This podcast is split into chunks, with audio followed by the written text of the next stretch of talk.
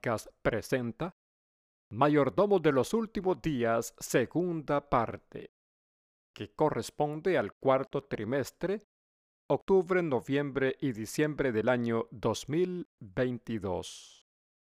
Sábado 5 de noviembre de 2022. Ofrenda del primer sábado para literatura en campos necesitados. ¿Qué es lo contrario a la confusión? La claridad. Las multitudes de la tierra están confundidas. De ahí la referencia profética a Babilonia, es decir, a la confusión. El discernimiento, la percepción y el entendimiento de la gente están nublados. Necesitan claridad. Hay que enseñar verdades definidas. ¿Nos escucharán? Unos pocos lo harán, muchos no, pero puede que se fijen puede que se tomen un momento para leer algo que les llame la atención y lo que vean les hable a la mente y les ilumine el entendimiento. El modo de disipar las tinieblas consiste en dar entrada a la luz. La mejor manera de tratar con el error consiste en presentar la verdad. Es la revelación del amor de Dios lo que pone de manifiesto la deformidad y el pecado de la egolatría. El deseado de todas las gentes, página 461. Cuando vean el pecado, anhelarán al Salvador. Esta maravillosa revelación del amor de Dios puede llegar a través de las páginas impresas por medio de muchos temas. Por ejemplo, debiera realizarse esfuerzos más fervientes para iluminar a la gente acerca del gran tema de la reforma pro salud. Folletos de 4, 8, 12, 16 y más páginas, con artículos definidos y bien escritos acerca de este gran tema, debieran distribuirse como las hojas de otoño. Consejos sobre la salud, página 463. Miles de dólares que ahora se sacrifican en el altar de la maligna lujuria fluirán hacia el tesoro del Señor, multiplicando las publicaciones en diferentes idiomas para ser esparcidas como las hojas de otoño.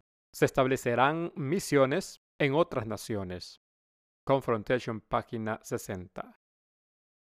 En otoño, las hojas que caen de los árboles son tan numerosas que es casi imposible contarlas.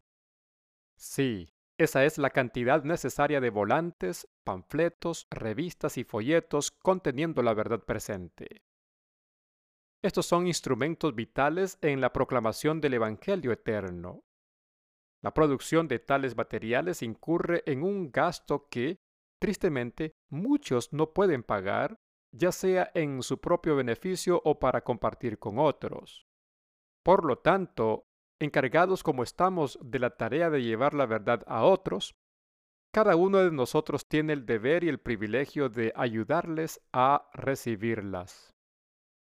La ofrenda del primer sábado de hoy es para literatura, para los países necesitados. Su ofrenda generosa, incluso con sacrificio, puede ser de gran ayuda para que otros conozcan y se preparen para la venida del Señor. Gracias por colaborar con Cristo. El Departamento de Publicaciones de la Conferencia General. Lección 6 para el sábado 5 de noviembre del 2022. Con el título el amor al dinero. Verso central, Ageo, capítulo 2, verso 8. Mía es la plata y mío es el oro, dice Jehová de los ejércitos. Testimonios para la Iglesia, tomo 9, página 40, dice, cada vez que pensemos gastar de nuestros recursos, debemos esforzarnos por satisfacer el propósito de aquel que es el alfa y la omega de todo esfuerzo cristiano. Lectura adicional, Testimonios para la Iglesia, tomo 5, páginas 139 a las 146. Y Testimonios para la Iglesia, tomo 2, páginas 90, 576 a la 584. En esta lección 6 leeremos cinco subtítulos. Subtítulo 1. Corazones revelados. Subtítulo número 2. Conscientes del plan del enemigo. Subtítulo número 3. Un asunto solemne. Subtítulo número 4. Un pacto mediante sacrificio. Y subtítulo número 5. La caja de seguridad más segura. Domingo 30 de octubre. Subtítulo 1. Corazones revelados. Pregunta A. ¿Cómo revela nuestro uso del dinero la profundidad de nuestra consagración a Dios? Mateo capítulo 6 versículo 21. Porque donde esté tu tesoro, allí estará también tu corazón. The Signs of the Times, 7 de enero de 1886, dice, hay una cosa en la que debemos ser profundamente sinceros, y esta es en el servicio de Dios. Aquí no hay peligro de tener demasiado celo. Si tan solo trabajamos con la vista puesta en la gloria de Dios, las nieblas se disiparían y nuestros puntos de vista sobre el bien y el mal se aclararían. Deberíamos consagrar nuestros bienes. El lenguaje de nuestros corazones debería ser, Señor, aquí están los medios de los que me has hecho responsables. ¿Qué quieres que haga con ellos? El Ministerio de Curación, página 219, dice, El dinero es un depósito que Dios nos ha confiado. No es nuestro para gastarlo en cosas que halaguen nuestro orgullo o ambición. Pregunta B. ¿De qué manera la devoción de David a Dios es una inspiración y una reprensión para muchos de nosotros? Primer libro de Crónicas, capítulo 29, versículos 3 al 5. Pero además de todo lo que ya tengo preparado para el templo, y por el amor que tengo al templo de mi Dios, entrego para el templo el oro y la plata que son de mi propiedad personal. Cien mil kilos de oro más fino, doscientos treinta mil kilos de plata refinada para cubrir las paredes de los edificios, todo el oro y la plata para hacer de uno u otro metal lo que sea necesario, y para todo trabajo que tengan que hacer los artesanos. Y ahora, ¿quién quiere contribuir voluntariamente haciendo un donativo para el Señor? Consejos sobre mayordomía cristiana, página 23. ¿Ha muerto la gratitud en el corazón? La vida de Cristo no es un reproche para una vida de comodidad egoísta y complacencia. Estamos cosechando los frutos de este sacrificio de abnegación infinita. Y sin embargo, cuando hay que trabajar, cuando se necesita que nuestro dinero ayude a la obra del Redentor en la salvación de las almas, nos apartamos de nuestro deber y oramos para que se nos excuse. Lunes 31 de octubre. Corrección de la lección número 6 en el subtítulo 2, la letra A, autorizado por nuestro hermano David Paez Silva, director del Departamento de la Escuela Sabática de la Conferencia General. Subtítulo 2. Conscientes del plan del enemigo. Letra A cómo somos advertidos acerca de un siniestro complot contra los observadores del sábado? Lucas capítulo 21 versículo 34. Tengan cuidado, no sea que se les endurezca el corazón por el vicio, la embriaguez y las preocupaciones de esta vida. De otra manera, aquel día caerá de improviso sobre ustedes. Primeros escritos página 266, dice, Dijo Satanás a sus ángeles que las iglesias estaban durmiendo. Él iba a aumentar su propio poder y sus prodigios mentirosos a fin de retenerlas. Pero, dijo, odiamos a la secta de los observadores del sábado. Están trabajando de continuo contra nosotros y quitándonos súbditos para que observen la odiada ley de Dios. Y emborrachad de cuidados a los poseedores de tierras y dinero. Si lográis que pongan sus afectos en estas cosas, serán nuestros todavía.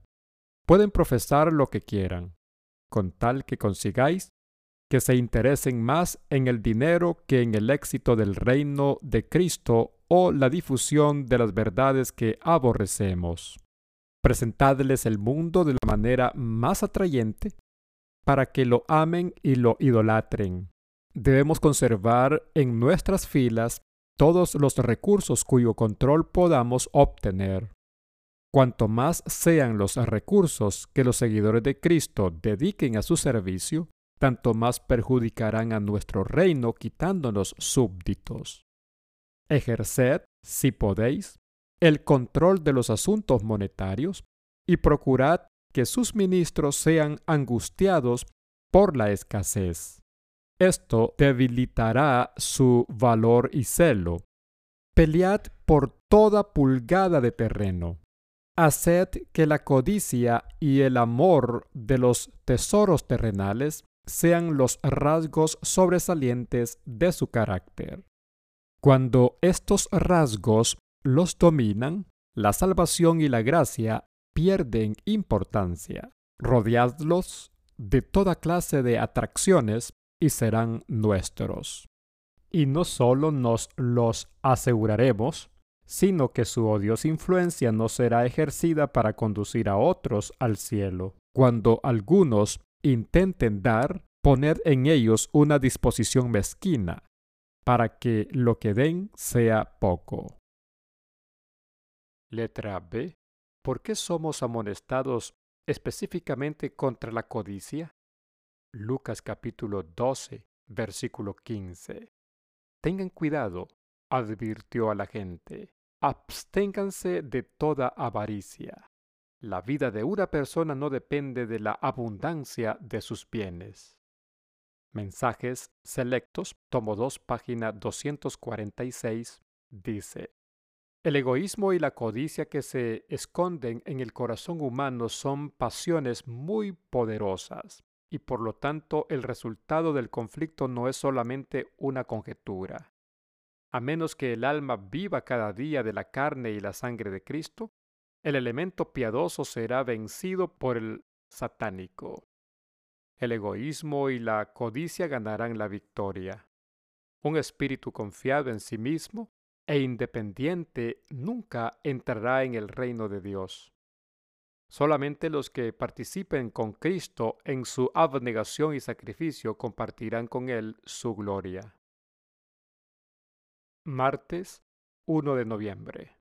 Subtítulo 3. Un asunto solemne. Letra A. Cómo el amor al dinero deteriora nuestra vida espiritual y cuál es la solución para ello. Primera de Timoteo capítulo 6, versículo 9 y 10. Los que quieren enriquecerse caen en la tentación y se vuelven esclavos de sus muchos deseos. Estos afanes insensatos y dañinos hunden a la gente en la ruina y en la destrucción. Porque el amor al dinero es la raíz de toda clase de males. Por codiciarlo, algunos se han desviado de la fe y se han causado muchísimos sinsabores. Testimonios para la Iglesia, tomo 3, páginas 600 y 601. Cristo se ofreció a sí mismo, un sacrificio infinito. Esto, en sí y por sí, va directamente en contra de la codicia y exalta la benevolencia. La benevolencia constante y abnegada es el remedio de Dios para los pecados ulcerosos del egoísmo y la codicia. Dios ha dispuesto que la benevolencia sistemática sostenga su causa y alivie las necesidades de los sufrientes y menesterosos. Ha ordenado que la dadivosidad se convierta en un hábito que puede contrarrestar el pecado peligroso y engañoso de la codicia. Dar continuamente da muerte a la codicia. La benevolencia sistemática está concebida en el plan de Dios para arrancarle los tesoros al codicioso tan pronto como son ganados y consagrarlos al Señor a quien le pertenecen. Testimonios para la Iglesia, tomo 9, página 40. dice, la abnegación es la nota tónica de las enseñanzas de Cristo. Con frecuencia se la presenta y prescribe con un lenguaje que causa la impresión de ser autoritario porque Dios ve que no hay otro modo de salvar al ser humano fuera de extirpar el egoísmo de su vida, que degradaría la totalidad del ser si se lo conservara. Testimonios para la Iglesia, tomo 2, página 580. Lo que está desgastando los órganos vitales del pueblo de Dios es el amor al dinero y la amistad con el mundo. Letra B. ¿Dónde quiere Dios que centremos nuestra atención y por qué? Colosenses capítulo 3 versículo 1. Ya que han resucitado con Cristo, busquen las cosas de arriba, donde está Cristo sentado a la derecha de Dios. Testimonios para la Iglesia, tomo 4, página 468, dice, El egoísmo es un pecado destructor del alma. Bajo este encabezamiento se incluye la codicia o avaricia que es idolatría. Todas las cosas pertenecen a Dios. Toda la prosperidad de que disfrutemos es resultado de la beneficencia divina. Dios es el grande y bondadoso dador. Si Él requiere alguna parte de la provisión generosa que nos ha concedido, no es para enriquecerse con nuestros dones, porque Él nada necesita de nuestra mano, sino que es para que tengamos oportunidad de practicar la abnegación, el amor y el interés hacia nuestros semejantes, y así seamos sumamente exaltados. En toda dispensación, desde el tiempo de Adán hasta el nuestro, Dios ha exigido la propiedad del hombre diciendo, yo soy el dueño legítimo del universo. Por lo tanto, conságrame tus primicias, trae un tributo de lealtad, entrégame lo mío, reconociendo así mi soberanía, y quedarás libre para retener y disfrutar mis bondades y mi bendición estará contigo. Miércoles 2 de noviembre. Subtítulo 4. Un pacto mediante sacrificio. Letra A. En vista de la brevedad del tiempo que tenemos por delante, ¿qué debe considerar cada uno en la gestión de las finanzas personales? Aqueo capítulo 2 versículo 8. Mía es la plata y mío es el oro, afirma el Señor de los ejércitos. Cada día con Dios, página 347 dice, Para muchos la posesión de riquezas ha sido una trampa. En su deseo de seguir las modas del mundo han perdido su celo por la verdad y están en peligro de perder la vida eterna. Testimonios para la Iglesia, tomo 4, página 470 dice, Algunos cierran sus oídos cuando se pide dinero que se ha de emplear en enviar misioneros a países extranjeros y en publicar la verdad y diseminarla por todo el mundo como caen hojas de los árboles en el otoño. Los tales disculpan su condición informándonos de que han hecho arreglos para hacer obras de caridad después de su muerte. Han considerado la causa de Dios en sus testamentos. Por tanto, viven una vida de avaricia robando a Dios en los diezmos y las ofrendas, y en sus testamentos devuelven a Dios tan solo una pequeña porción de lo que Él les ha prestado, mientras asignan una gran parte a parientes que no tienen interés alguno en la verdad. Consejos sobre mayordomía cristiana, página 340.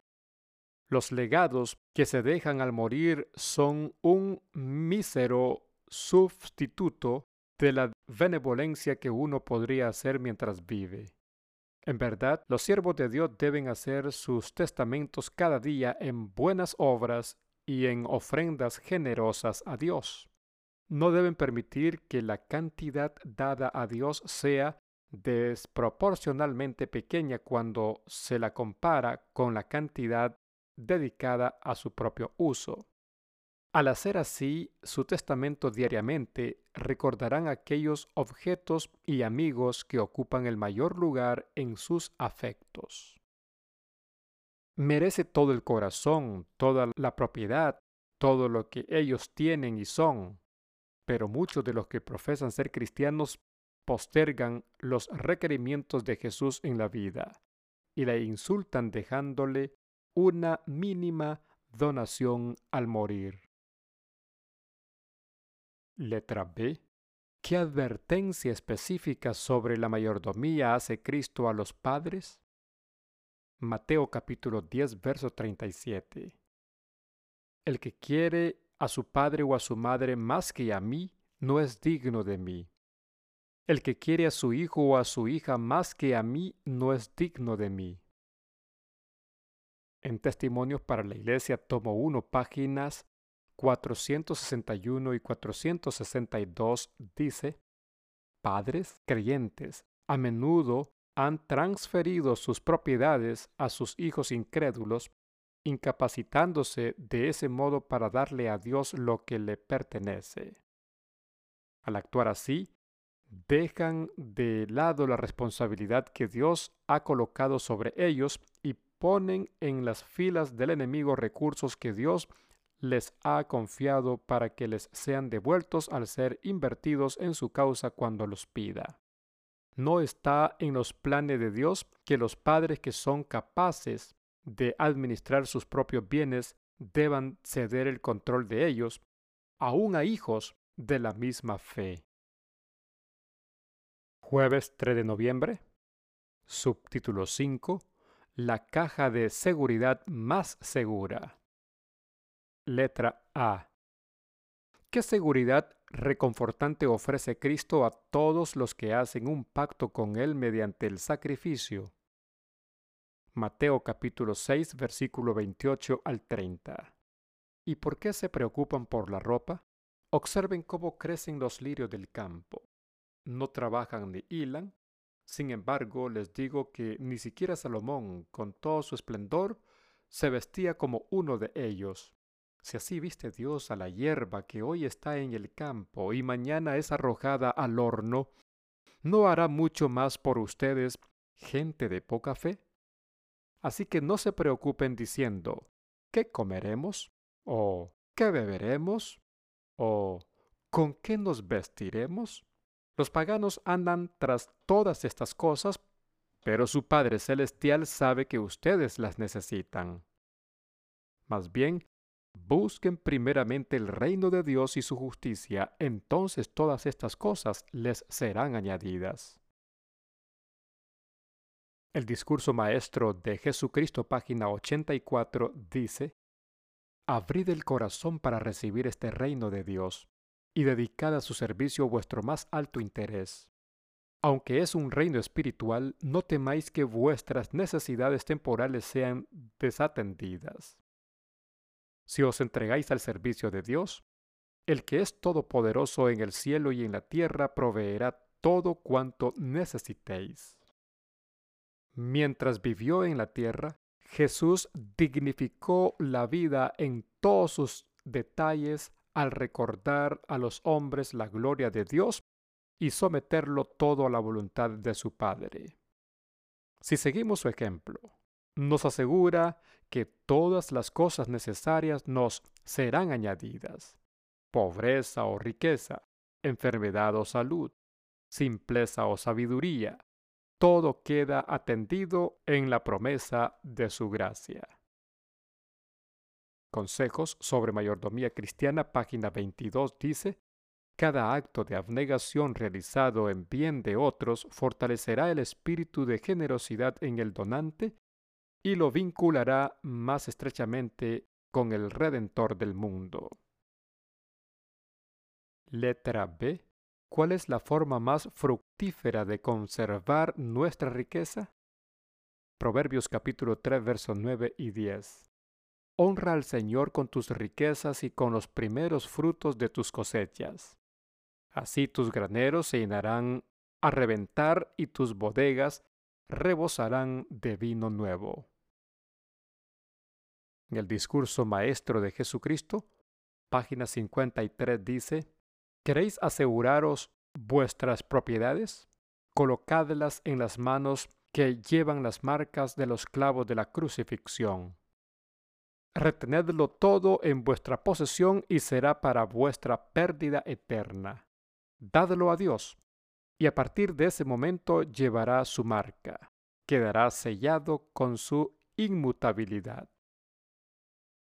The Signs of the Times, 4 de abril de 1895, dice, debemos invertir en intereses celestiales y trabajar siempre teniendo en vista el cielo, depositando nuestro tesoro en el banco del cielo. Viernes 4 de noviembre. Preguntas de repaso personal. 1. ¿Por qué el dinero puede ser un talento que revela mucho sobre nuestro corazón? 2. Describe una estrategia que Satanás está tramando contra los que observan el sábado. 3. ¿Cómo somos bendecidos al vencer el amor al dinero? 4. ¿Qué debemos tener en cuenta al acercarse el fin de los tiempos? Y 5. ¿Qué promesa se hace a los que guardan su tesoro en el cielo?